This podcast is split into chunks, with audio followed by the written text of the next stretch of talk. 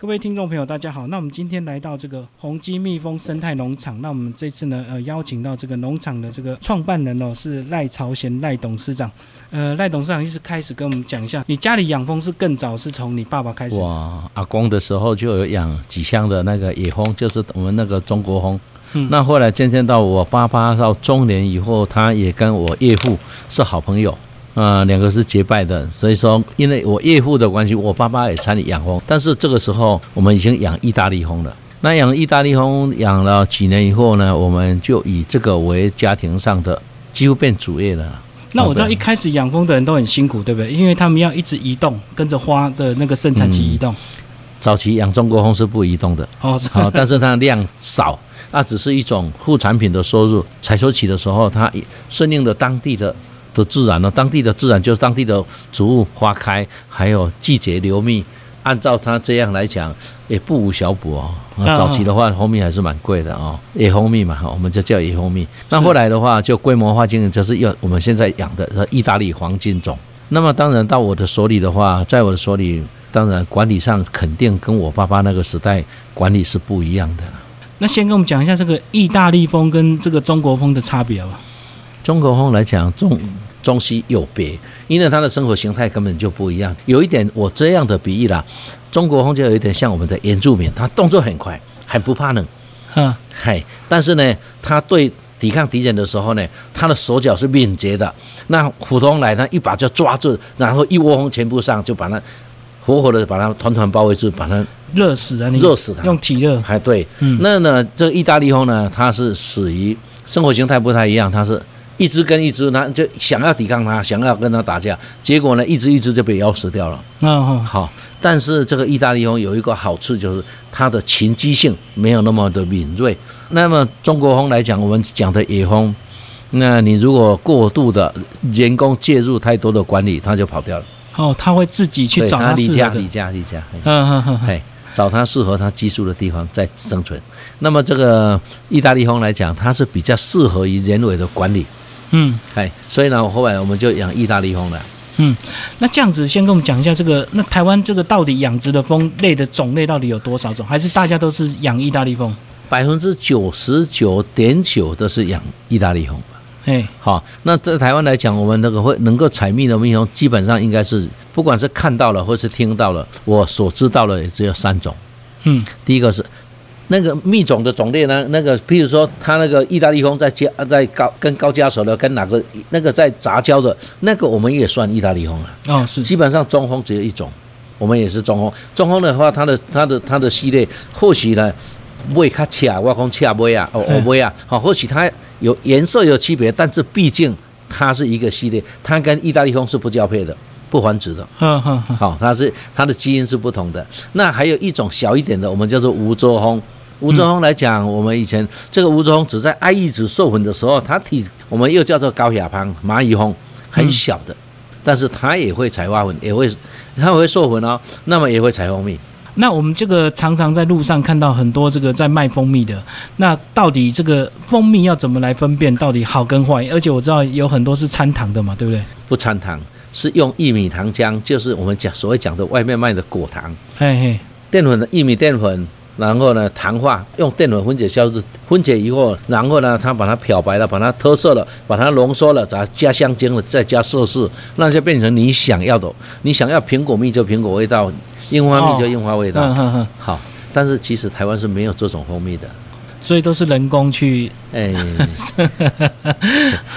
那我们这个宏基蜂蜜，这个跟我们讲讲这个这几年来坚持一个什么样的一个传统？这样子是这样的，这个是。从意向走入意涵嘛，生命就是这样子了。嗯，好，你自我的定位，你的心灵，你的宗旨安立在哪个地方，你就有多高，你的产品就有多高了。譬如说，过去来讲，我能够做得好，是因为我一早我的讲够信用，哎，够信用哦，信用两个字，那渐渐这两个字不够了嘛？公平以外还要有情感的交流，那你卖的到底是感动还是冲动？你如果瞬间的感动。不能持之以恒，那充其量只不过是冲动哦。哦。那如果你的感动是持续的在波动，而且呢，你是无止境的，嗯，那然后大家也会推动哦。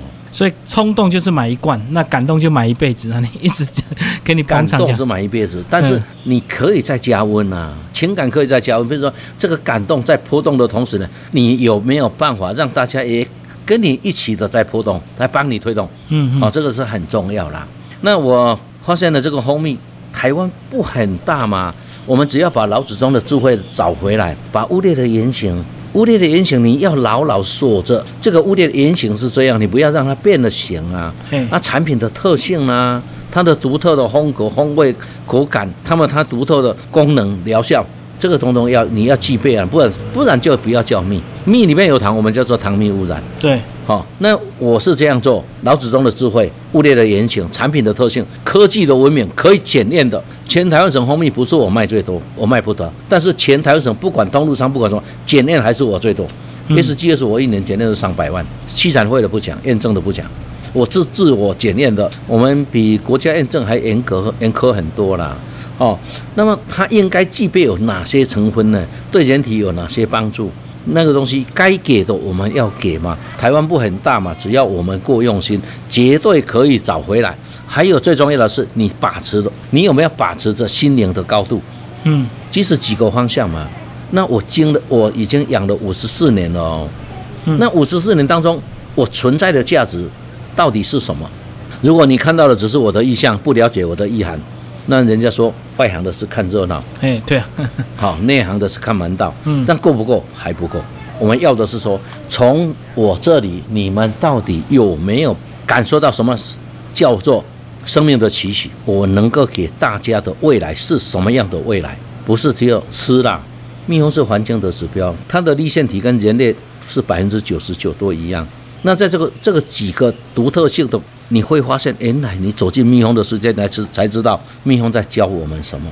这么多几十年来，我们到底失落了什么？绝对不是只有地球的一角，不是。嗯嗯，几乎人性，几乎如果跟这个蜜蜂学习，重新来过，发现我们以前跟他们学习的这么好，那什么时候到底是退化了，是变化，是恶化了？我什么都搞不懂了，到底是这个？绝对人类不叫进化。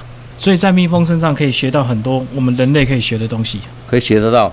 它孵化出来第一个工作就是把我自己蜕的皮，我自己处理掉，留给下一代一个合理的生活空间。这是与生俱来的智慧，我们称它为慧根来讲。那到底人有没有慧根？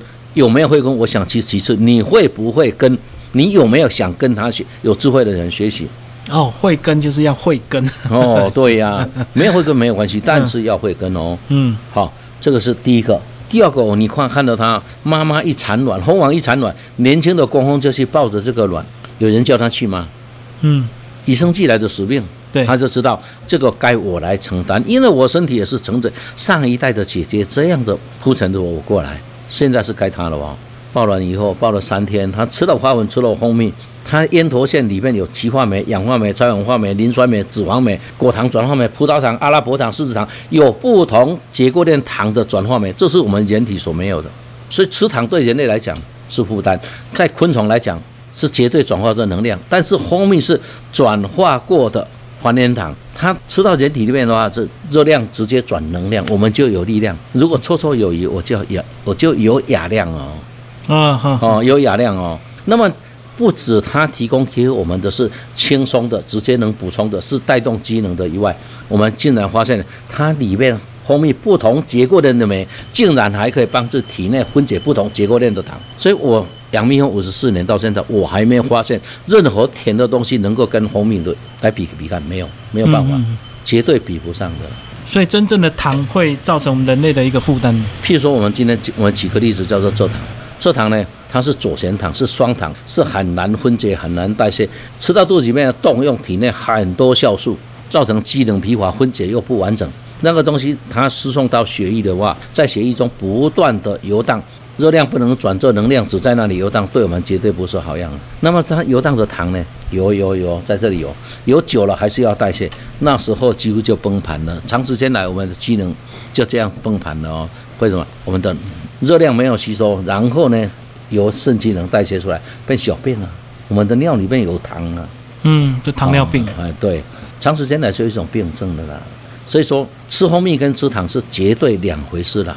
嗯，那其他的糖类来讲，嗯，我们讲淀粉糖，比如说果糖来讲，这么果果糖，我们强调它是单糖，但是它里面有没有其他具备不同结构链的酵素，糖的酵素？那有是不是能够转化到像蜂蜜这样吃的马上吸收？然后它有矿物质、有维他命、有花粉粒，还有很多不同的林林总总人类需求的氨基酸没有？所以有人说吃到不好的糖呢，我们不讲什么糖，除了说代谢失调哦，机能负担太重，然后让我们整个系统崩盘以外，还有甚至于说叫做肝硬化。哇，嗯，哎，所以说糖的东西，吃甜的东西，水果绝对不叫果糖。水果里面的糖有果糖，有蔗糖，有阿拉伯糖，有蔗糖，有甘露糖，有麦芽糖，哇，林林总总很多，应该叫做聚合糖，有不同很多不同糖的结构链聚在一块的糖。所以说，我养蜜蜂养的五十四年呢，我感受很深，我感知很深。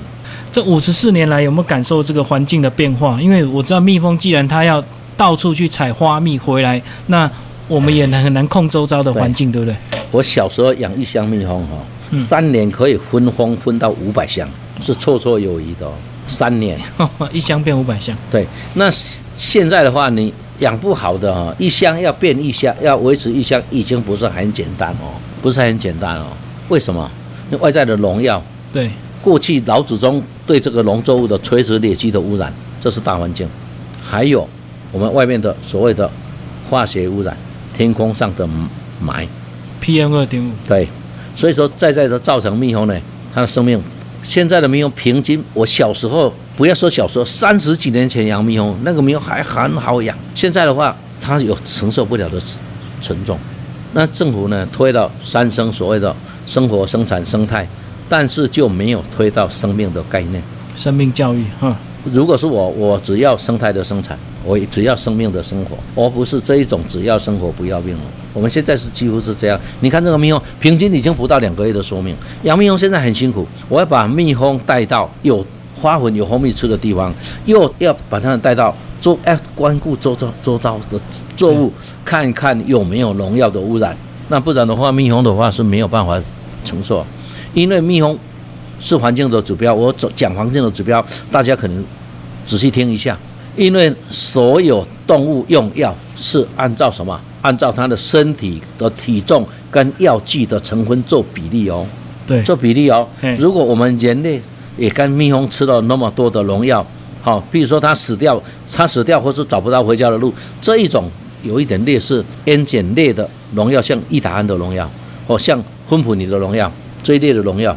是环境用药来讲，但是他们是无可承受的沉重。为什么？因为呢，他们的器官它是一个蜜囊，吃东西是吃的，它是有比重的哦。嗯，好，那它的蜜囊如果装满了，如果上去有毒了，它马上就死掉了。装到有毒了，它就死掉。马上死掉，因因为它的蜜囊的比重跟身体的比重，身体比重比蜜囊来讲，恐怕呢不到二十倍吧。嗯，好，那人类如果我们吃了二十分之一的农药，我们会怎么样？马上死掉。对，好，按照人类比重，哦，如果我现在是六十公斤，我吃了三公斤的农药，我肯定死掉。所以说，蜜蜂是环境的指标，见微知著，它很从很小的地方你就知道这个环境是怎么样的。嗯，检验不出来农药，不代表没有农药，那叫做围堵。那蜜蜂垂直，蜜蜂一直累积，你看到它吃了类似我们这样讲啊，养蜜蜂现在真的很辛苦。譬如说，台大杨仁成博士他研究报告里面就讲到。伊达安农农药告诉我们，这个是对哺乳类的动物跟脊椎动物比较没有影响的哦。这个农药是比较没影响，它属于是烟碱类、尼古丁类。那结果我们发现，卖农药说这个泡了一千倍喷了虫死掉，人吃了不怎么样。那如果我说泡一万倍给老板喝一杯，你敢吗？嗯，好，泡一百万倍他都不敢喝一杯。对，因为呢，测试起来我们发现零点零一耐克，耐是十的负九次方呢。各位是十位百千万十万百万。千万亿呢？纳米是一亿倍的呢。那零点零一艾克是一百亿的，所以零点一 ppb 泡了一百亿倍，他说一千倍虫死了，昆虫死了，人不死。但是蜜蜂的立腺体跟人类是百分之九十九一样。那如果泡了一百亿，给它吃了四天呢？那个昆虫吃了四天以后，它成虫变成蜜蜂以后，竟然发现那个蜜蜂已经没有学习的能力。嗯，那么。大的蜜蜂吃了泡了一百亿倍的益达胺的农药呢，竟然发现什么？吃了三只，一只回不了家。如果求两次，三只都回不来，它迷航了嘛？是，好迷航了嘛？神经受到破坏了哦。嗯，好。那现所以说，现在养蜜蜂除了辛苦以外，不断的搬动，不断的找蜜源，不断的关顾着它的生态。哪个地方有农药，哪个地方的作物会喷农药？还有要什么呢？要把蜂网不断的更新。以前我们一只蜂网是平均可以活好几年了，一般野生的可以活到四年五年嗯。因为按照季节产卵休息，季节产卵。那人类的话，我们养的养殖的话是讲效益的，我们会让它不断的产卵，所以它寿命以前是两年换一次，现在被一年换一次。那现在的话，一年换两次呢，因为不断的把蜂王更新，让它在冬天的时候比较不怕冷，而且让它的生殖器官是年轻的，繁殖能力是强的。因为外在的干扰太大了，我们不这样的话，不足以应用。嗯，好，那成本越来越高。那而且增加的是更困难的是季节湿气的顺序，因为人类的操控导致大自然的失常，季节湿气顺序开花了不留蜜。对，嗯嗯，好，然后然后呢，在一方面是我也呼吁说养蜜蜂的我们的蜂农也好也好然后或是大家我们回应大自然，就是说多栽种一点蜜源植物啦。如果我们养蜜蜂的蜂农，愿意呢，你把国有的林地，政府已经肯。允许哦，他要我们是可能啊去申申，可能要申请。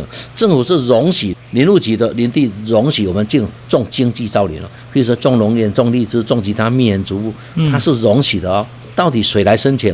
红农要申请呢，或是养蜂协会来辅导呢，或是农粮署来辅导我们呢？好，要有规模系统的复植，我们重新恢复，重新呢来光复这一块林地，把这个林地打造有蜜源，能够。分泌出蜂蜜的的林地出来，这影响这个植物出来，然后这个叫做蜜源植物。那不然的话，这农业是一直砍掉了，因为农民是经济农民，我们是经济州。譬如说以前是种的龙眼，后来是种凤梨了，利润高了就砍掉种凤梨了。对，台南的地方就砍掉种芒果了。嗯，哦，那这个不行了，这种什么？就又种了那个什么茶叶，哇！又把凤梨换成茶叶了，所以说农民是因应经济在耕作。那蜂农来讲，我想应该我们养蜜蜂的一起来的，应该做的首要的，我我一直在呼吁的就是说，养一百箱蜜蜂，你一年呼吁一百颗龙眼树，两百箱的一年富裕这两百，不管是水沟排边，或是郭旗，或是山林，或是呢，或是林路起的地，只要有空地你就种。那我们广植蜜源植物嘛，等于我们在培湖嘛，在造湖嘛，那。等到四年五年以后开花，到处通通是花。这个花如果鲜花也遍地开，哈，那蝴蝶蜜蜂呢就自然来。到我们搬到哪里都是这么有资源嘛。对对。所以说，重点我们我想，除了这个大自然的环境，农药不要再一直滥用，因为这个农药它后遗症是太大了。是，嗯，好，我如果这样讲，我是很喜欢检验的人，土壤我也检验，我们发现我们的重金属几乎比东南亚落后的国家多了好几倍了啦，我们已经污染成这样，但是自己呢还充胖子，自己还装自己都不知道，所以说重视这个问题啦，土地的农药的垂直累积啦，还有一直释放那些无机肥，就是让土地酸化硬化的这个东西，我们也渐渐把用有机的方式把它替代回来嘛。我种了十二年、十三年的有机，我并没有说因为它有机就长不好啊，没有农药长不好，没有化学肥料长不好，不是这样子啦。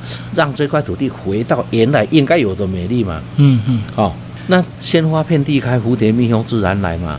那我是用这种概念呢，哈，这个怎么样把这块土地它原来应该有的美丽找回来嘛，还原它嘛。那还原这个真相，然后呢，密相就出来了。对，好。一起来做了，我想这个就是我一直在呼吁的啦。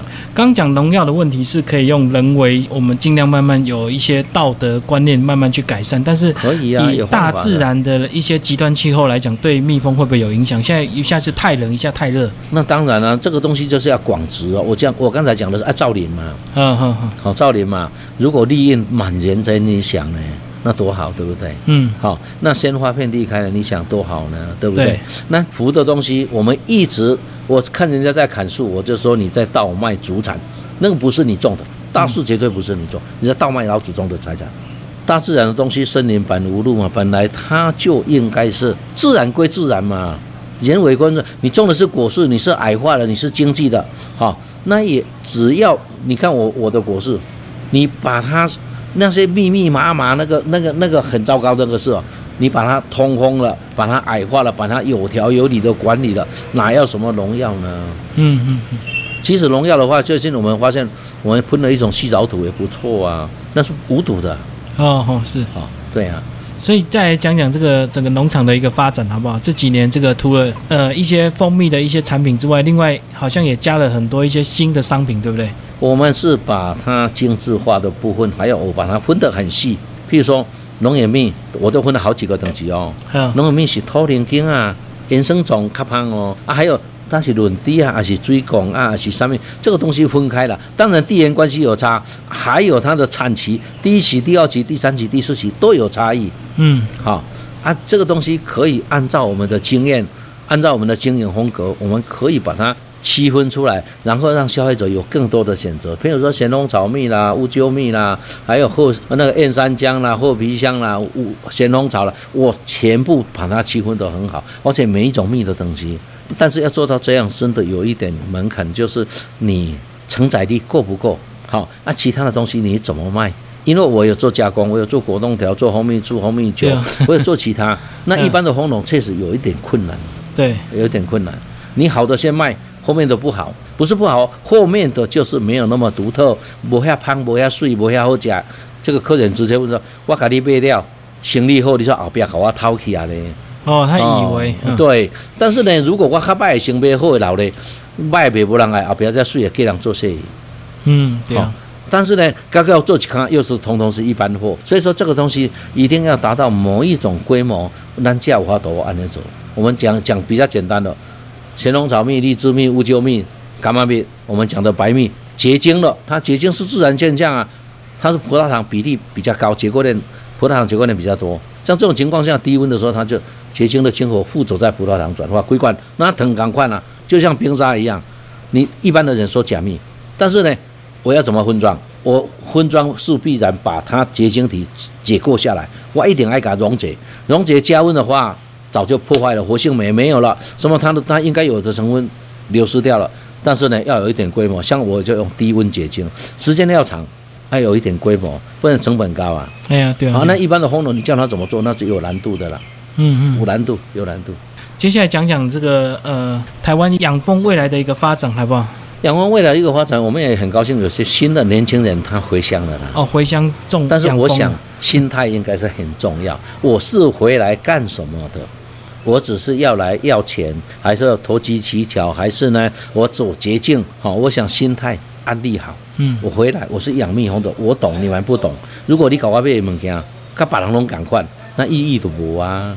对啊，好，事业有专攻嘛，那闻道有先后，那我想安利好他们的心境，然后呢，我在哪个起点上，延起点上，我要把它做到怎么样？这个是生态跟自然一定要结合。想要有好的生态，一定要好的自然生态啊。你的蜜蜂养得好，要有收成，真正要把。这个大自然的生态要培护，要做好，要重新来打造。嗯，要。我觉得养蜂很尴尬、很无奈的地方，就是当你想要有机的时候，可是你的林附近的林地并不一定是这样的一个环境啊。蜂蜜不能界定，蜂产品不界定有机，因为那蜜蜂会了好几公里。对啊，对啊。那我们蜂产品像我们现在是锁定安全、健康、能量具足，嗯，风味口感、色泽，让我们看起来赏心悦目，吃起来舒服。安全健康，譬如说我们检验的农药三百多种哦，检验抗生素十种哦，十二种哦。那检验的什么重金属污染？检验我不像国家标准这样检验，我是检验到德国的标准，叫做 C 三七四，检验碳糖。你是一糖、二糖、三糖、四糖，你是甘蔗糖是甜菜根呢？那那么你是大米呢？那么你是淀淀粉糖浆呢？那是求积分走含积分走，高光和、低光和能够转到的糖，我把它检验的很详细。不应该有的糖，你跑到蜂蜜里面的那个不叫蜜糖，那叫做污染。对啊，叫 污染。那如果刻意把它喂下去，我就像蜜蜂可以吃，可以可以采三斤蜜，我可以跟它养到八斤，那是严重的诈欺行为嘛？对，用混的。对，所以说经过蜜蜂肚子吐出来，我不认为那叫蜜。所以这个当初是什么来到这个普里这个地方？当时的话是我养蜜蜂的时候呢，这个地方呢。海拔比较立体哦，譬如说，我们这个蜜蜂可以，我们蜜蜂要回到，譬如说我从这里四百公尺，我要回到六百公尺，回到八百公尺，回到一千公尺，这个蜜蜂是有办法的啊，因为蜜蜂是会直的嘛。嘿，那如果说我今天是放在平地，平地它是可以回到春天呢，可以吃到冬季跟春季的花哦，因为平地是春季，山上是高地，是对对是冬季。哎，那么我到夏季呢，还可以吃到春季的花。对，还可以吃夏季的花。我到夏天呢，我还可以吃到春季跟夏季。尤其呢，我我到冬天，我还可以吃到吃到什么？吃到秋季的花。所以说，海拔的立体，它连采花纹，连红米的生态都立体。那当初来的时候，这个地方水质是干净的，阿明通很淳朴，所以我在选择在这个地方，哎，它可以定下来。除了我采花纹、采红米搬出去以外，其他可以在这里安居乐业，可以在这里直接生产，四季如春嘛，每都可以生产到花纹都过。那么那当时农药也少，那现在呢？因为槟榔的关系呢，农药也多了。因为作物的关系，其他的作物我不讲了哈，民生的作物我不讲。但是呢，养蜜蜂的大多的蜂农都了解，除了它变更的生产方式，譬如说过去的槟榔是一年的话喷药，譬如说八月份的话，我们货很注意，那这次药伤还很严重的，那我们在八月九月肯定要承受一个很严重的打击，就是蜜蜂的中毒。嗯嗯，大量死亡啊。对，那现在的话，我们发现呢，因为呢，这个槟榔种久了以后呢，它里面有跳啊、浮尘子啦、白啦哈，那么蚂蚁啦很多，尤其是外来的蚂蚁真的太恐怖了。那么他们逼不得已，他们会怎么？会喷那个芬普尼。芬普尼，嗯，芬普尼呢，唉，芬普尼是全部骨的，加抓、杀啦、逮啦、高下全部弄中西啊。嗯嗯。哦，那前一阵子我们不是闹了满天风雨的，就是芬普尼吗？连鸡蛋也有芬普尼啊，是环境用药呢，植物那个饲料残留呢，我们不谈了哈。其实我认为这个东西可以免除了，但是国家法令有开放了一点哈，那我们也乐观其成嘛哈。因为但是业者不要说法令开通了，它开放了一点，那然后融通了一点，他们又又违法了哈。嗯，因为这个开放是善意的啦，但是我养蜜蜂养这么久，我是发现说，因为槟榔从来不检测农药，它不是我们的作物。啊，所以一个礼拜喷一次，大有人在嘛。因为喷的话呢，槟榔的较胖、较白、较好切。啊，若无伊内底物件去挑啊啦，去去迄个较食食咧。啊，伊就无营养不良，就光诶变黄白，就无人买。嗯哦，啊，就变记得足定诶，吼，啊，就无人买。啊，所以讲有关收益的问题造成了，他必须用农药去维持它的收益。所以基本上一礼拜转一摆，哦，七分八分一礼拜转一摆，转到这其实养蜜蜂真正毋知要搬去倒。嗯嗯，对啊，所以说季节性，因为过去是没有这么严重，今这去年是比较严重。那经过了一年以后，大家也了解哦，到这个季节养蜜蜂要搬开了，不能在这里，在这里会完蛋。那有季节性的作物，嗯，好季节性。那每一个地方有不同的季节性植物哦，譬如说你那家装的去吃的西瓜花毛的转油啊，装的干嘛花毛的转油啊，你要懂得我什么时候离开这个地方啊。对啊，那当然靠经验，还要靠吃亏哦，靠着时间，靠着你的生命在浪费，用这种方式呢，慢慢摸索你怎么应用这种生活。对啊，按赖董事长，你的农场就开在这边，你没有办法像那些游牧的养蜂啊。我也养，我也游牧啊，我蜜蜂也是搬啊，蜜蜂也是要搬。搬啊，我今年槟榔花中毒的时候，我们就跑到哪里？跑到鹿谷那边去吃茶花粉。那高山的太冷了，我们又搬到竹山路来。竹山呢又开始花搬了，我们又搬到长尾去啊。嗯，好，长尾现在又搬到搬回南投。搬一桩爱几千万的移动？大卡车搬一一个大卡车，差不多一台个大卡车差不多一百六、一百八吧，啊，大台两百瓦吧。哦哦哦，就是一百多箱这样一起移动。一台啦，啊，一次都搬好几台啊。哎，董事长过去在经营这个也是有一段很辛苦的地方，对吧？就是客栈把这个被斗起啊，你哦，就尴尬哦。嗯，啊，那是大概是哪一年的时候？就刚做那那几年嘛。我养蜜蜂的时候，刚做一两年的时候，我发现我以前断层的啦，我以前很会养蜜蜂，照顾得很好，采蜜都是那附近我都是很优秀的。结果发现断层了几年以后，竟然有一点跟不上，因为外在的生态变了，管理方式应该注意的变了。我再再养一年又亏了很多钱，那时候我一直想，我怎么一直想几度想要放弃了，嗯，好，那后来因为呢找到一个很好的老师，那当然先决条件你自己要勤劳，你想学人家的功夫，你有空就赶快去帮忙，然后呢他会看你，你也很诚恳，很很忠实哦，那么情况你的表现才会决定要不要教啊，当然了，好。那当时就跟我们讲一下，你安尼经营农场啊这么久的时间吼，呃，跟客人的一些互动，好不？嗯。跟我一寡较互你感动的迄个人客安尼，一直在呃用你们的产品啊。哦，那绝对哦，因为你个你个看我足足坐大车，我拢做做散客。嗯。散客呢，就是所谓的贵宾。我底下行列车四米四米宽，四百公尺深。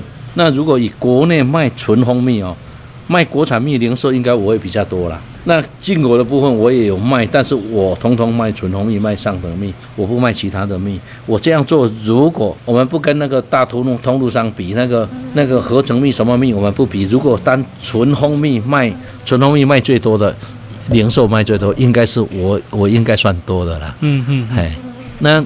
真正的客户，你说景气不好，我们的客户还是足够让我们感动。啊，蜂蜜有没有一些比较特殊的成分？等盖小姐，一般是正常的人都可以当正常的饮料来饮用，对不对？嗯，我这么讲了哈，我们其实吃蜂蜜哈，对我们的机能补充跟促进我们的代谢，应该对肝功能的补充、肝糖类的补充、肝肾机能的代谢推动来讲，应该来讲哈。肝功能旺盛了，胆汁就产生了，那胃就启动了，嗯，好，那整个机能就带动啊，肾机能的代谢很舒畅。那包括喉咙的任何，包括气管不好，用含着蜂蜜，那效果都是很好，嗯，好。那感动的就是说，吃过蜂蜜这一票人吃了蜂蜜，还不断的源源不断的一直在帮我们做你的介绍，嗯，不是跟他介绍，他各个人可以挂脖颈。你假几百的丢，我就像我当时讲的，这个产品要有让客人找到什么，让他感受到昨天、明天约会在今天这种感觉。嗯过去我找不到红机，我今天吹的红机了，以后我再也不用找其他的品牌了，弄没了。哦，那种感觉要出来。好，我当时就是用这种感觉，就是跟着宏基买就对了。对，那么如果上网来讲，一般来讲，两个访问工。一般上网过去的人家五郎五郎安内蒙啦，你们认为哪一家的蜂蜜最好？几乎每个都是红鸡了。哎，这点好啊，是他们的气，他们现在的感受也是我未来的期许哦。我比赛，因为这样我满意，然后我后表的数据，我应该有的顺序哦。我我比安内哦。嗯嗯，好，我比好。就是有人在网络问问题。哪个牌子的红蜂蜜最好？结果很多人回答红鸡。哎，那这样跟我们讲讲红鸡现在以现在的现况，现在有人帮你这个接手吗？这个后面的小孩，后面的小孩现阶段营业部是大女哦，嗯，那么红那那红厂是是儿子。哎，所以他们对这个本来就有兴趣，还是被你 被你影响？也不是兴趣了，从小他们就是帮忙着这样做过来。哎，管理蜜蜂啦，哈，啊，生产蜂王浆啦，哈，采花粉啦，哈，那从小他们就这样走过来，一路这样走过来了。从小在帮忙会不会很辛苦？当然辛苦了。哦，但是年轻不怕苦哦。我们以前呢，不管今天工作有多少，只要三个孩子在，什么都不怕。嗯，再多的工作也不怕哦，很行哦。就是我孩子全家一起做。对我孩子的话，下课。我们如果说已经帮完了，把红场的红王子拿回到家里做的话，孩子一进来，只要到了工作的地方来，一点卡棒啃来，书包放下来，马就没有再走进去了啦，就开始做了。嗯，做到我认为说这孩子不能再让他工作了，因为呢。我们坐在那个车上在生产，我们到开到养蜂场在生产后在收成的时候，竟然把这条说啊，用这个页板，用这个英文的单字在这里一面工作一面背单字。我想我不能再让他们工作了啦。嗯嗯嗯嗯。我以前是四点半起来做到晚上呢十一点，做了六七年也没有一天是大年初一的，反正大年初一也做，从来没有休息啦。所以以前大部分都是要人工，那现在是慢慢有些有些是可以用机器来取代。哎，对了，但是呢，我还是喜欢人工。嗯，我还是喜欢人工，不一样，我的感觉是不一样。那小孩子这样子，从小都没有抱怨过？不会抱怨吧？因为就是生命就是家里就是这样，生命就是这样嘛。他生长在这个家，那我们在这个家从。很难很苦，到有一点点，到让他们有能够出头天了哦。应该，我想他们感受应该都有要珍惜啊，嗯嗯，啊要珍惜啊。像我刚才那我我那个大女儿，嗯嗯，她做事就是一样一板一眼哦，嗯，不得马虎了，是是是。农场现在有什么新的扩建计划？我们有新的二馆。那二馆来讲，我简单这么讲了。当时二馆的话，我我是认为这种有故事馆、有生活馆、有文化馆、有体验馆、有博物馆。我想想，故事馆没有故事，好，文化馆有没有文化？那么生活馆到底你给他们什么样的生活启发？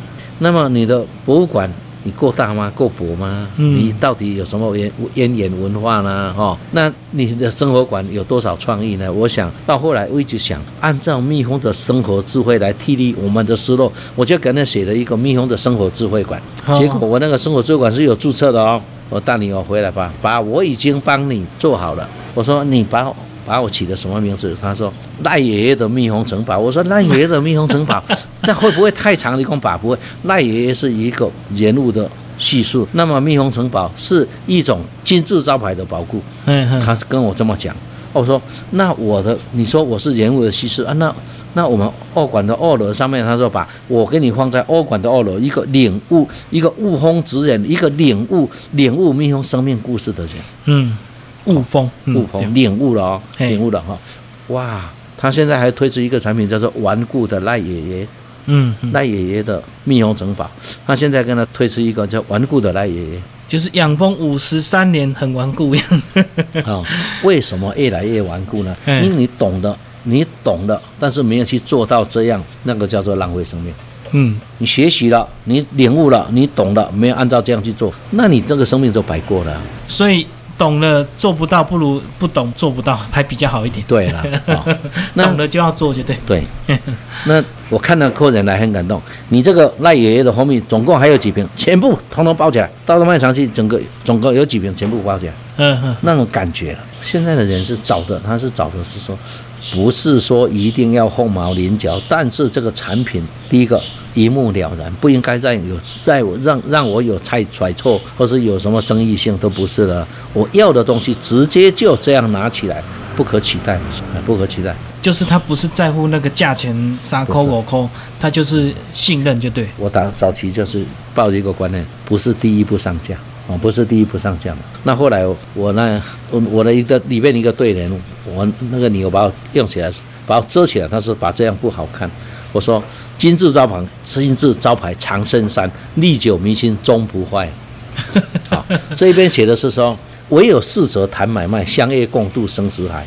嗯，唯有逝者谈买卖，相约共度生死海。我那你有说吧，这个生死在就过年这两个字不好看，不吉利啊！啊，怎么会呢？有生有死，这这是肯定的事实。那唯有相知共度生死，唯有懂的人，唯有逝者了，嗯，好才会买卖啊。那因为你他懂你的，啊对不对？嗯。那么我这个横批就写着一个把握心灵的高度，产出健康的粮食。农夫的肩膀其实农夫很尊荣，一个肩膀挑的是大自然的勇气，这个肩膀挑的是产出的是健康的粮食。如果农夫这两个做不到，夫是一个大人呢？农夫的夫是一个大人，对，要就是要承担一撇再加个大，对，就是要承担哦。农夫是很尊荣的产业啊。哦，我我现在感觉到农夫夫很好啊。很多年轻人不了解，对，或者是想要这个回乡，他为了目的可能是为了赚钱，对，他也不是对这个土地有什么信仰，要要有那种感情，哎，那一份情感，如果我常常讲浓浓的这一股深情稀释不了在原乡的土地，那你怎么能够飘香在国际呢？像我这样卖到日本，卖到美国，卖到新加坡，卖到马来西亚，卖到卖到哪里走到哪里，我到文莱也是一样，我这个我想重点不在那里啊。你的产品的独特性，让人家感不感动啊？好，波动不波动？最后有没有一些话要对呃一些可能还不知道，或者是对你们的产品还不是那么熟悉的人啊？还有什么想要对他们说的？我想啊哈，生命的追求的探索，必须与大自然同在，才能够永永长长。你必须跟大自然同在，这个是宇宙是和谐的。嗯，如果你只想我这个地方只崛起了什么，肯定别的地方会失落了什么。那你想，譬如说我们养蜜蜂的，我常常呼吁养蜜蜂的，你想有更好的收成，那打造大自然吧，打造蜜源植物吧，你不要只看眼前啊，一年、两年、三年、四年、十年有成，好不好？对不对？这个要从头慢慢做起。你看哦，蜜蜂，我说蜜蜂，蜜蜂临老的时候，它生命的回顾，要死的以前，年轻的工蜂拎着老工蜂的翅膀，送上遥远的天边，让它回顾它这一辈子生命的璀璨到底是怎么样。我从小到大。我采的花粉，采的蜂蜜，采花粉的当中呢，我回家当粮食哦。没有花粉，年轻的工蜂是长，年轻的下一代是活不过来的，因为它没有蛋白质。对哦，好，没有中中国维他命。那么吃蜂蜜来讲，我采的花粉又要采蜂蜜，蜂蜜是大蜜蜂的粮食啊，那花粉是小蜜蜂的粮食啊。那像这种情况下，我采了花粉又采，我采了花粉又采了蜂蜜，这当中呢最大的使命是我帮雄花雌蕊授粉，让它结果，让这个植物的种子成熟，然后呢到地下以后又慢慢萌芽，又绽放出美丽的花朵。那个老的工蜂在做生命璀璨回顾的时候，他是很高兴的，终于看到我的任务的完成，我已经帮下一代打造了无尽的未来。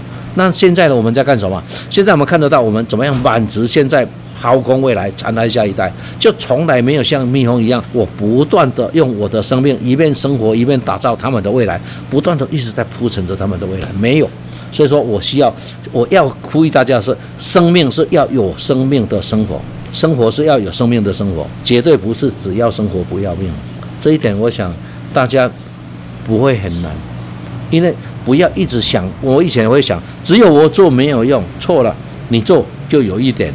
很少人说，朋友，我们一起来打造大自然。他甩下你的时候，要做你继续做，不会有人这样伸出温暖温婉的小手，我们一起来打造我们未来的生活。嗯，肯定大家都要，只要你带头做，朋友就跟上。会，嗯，啊会。譬如说，这个地方很脏，我刚才讲小蜜蜂。如何留给下一代一个合理的生活空间？这个地方落色很多，我走了二十次，这个土地依然这么脏，那个我就没有存在的价值。嗯嗯嗯。好，你如果弯下来捡，一次、两次、三次，丢了人也会丢脸的。几次过以后，这个地方干净了啦，丢的人少了啦，慢慢的人是有良知的啦。好，那不要也不要说，因为外面大环境怎么样，大环境怎么样是大环境了哈。我们本着。爱我们的国家，爱我们的土地。这个地方，你看哦，我奉献不很大，但是老天对我不薄。因为呢，我真的奉献不多啊，但是他容许我在一个偏乡的小域，这个小角落，让我拥有这么一片天。嗯，好，拥有我们小小的天。但是我请来供这个红鸡不是我的啦，红鸡是所有养蜜蜂的平台，是所有消费者的依赖。我吃多少呢？我赚多少呢？我年纪一大把了，存卡这我开不起。欠卡这跟我无关系，哦，但是我要的是说我存在的价值在哪里？嗯嗯，哦，这个很重要啦。其实这些话很适合跟年轻人讲。我看现在很多年轻人都工作还没开始做下去，就已经想太多，烦恼很多啊。嗯，其实是这样。我小时候我很欣赏小时候，你是读国小的，你要很努力，因为你平凡嘛。哎，你要不平凡，你要早晚。哦，来，我读初中，我读高中，我读高中，我读高中，我读高职的，读高商的。哎，不一样哦！我出来，我我读啥米出来，我得来做啥米，这个叫做术业有专攻，事业有专攻哦。好，现在的每一个当中大学，哦，以前我对大学那不得了的欣赏，学士、硕士、博士、院士，层层有定式。但是现在是学士、硕士、博士、院士，什么都不是，因为他只剩下嘴巴，不具备什么专长。因为金麦银啊，没有实习，没有去打工，嗯，没有去实习。很多是硕士、博士，就是走不出去了。所以说，第一个，我一直建议呢，未来的话，我们政府给我们多一点职业，然后这学生呢，你是专科，你是高中，你是高职，回到原来他们的兴趣跟技术，兴趣跟技术，而不是每一个都打造你。你是大学毕业，大学毕业波波摸摸都不会写，嗯，好，怎么办？什么都不想做，因为我是大学生哦，身份哦，所以错了啦。我们放下那些表象，然后。